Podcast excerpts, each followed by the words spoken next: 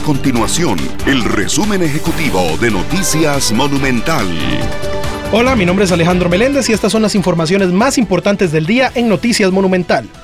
El Ministerio de Educación Pública, el MEP, restableció sus servidores institucionales después de detectar una amenaza en los sistemas el martes anterior. Según el MEP, no hubo fuga de información de las bases de datos. De acuerdo con la oficina de prensa de la entidad, con esta decisión se normalizan todos los servicios que brinda la institución.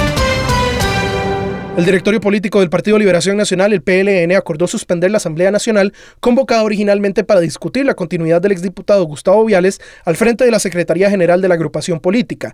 La razón principal son una serie de resoluciones del Tribunal Supremo de Elecciones emitidas en años anteriores que señalan que la Asamblea Nacional no tiene facultad para remover del cargo a esa autoridad política.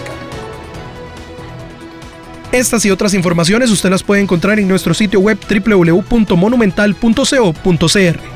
Nuestro compromiso es mantener a Costa Rica informada. Esto fue el resumen ejecutivo de Noticias Monumental.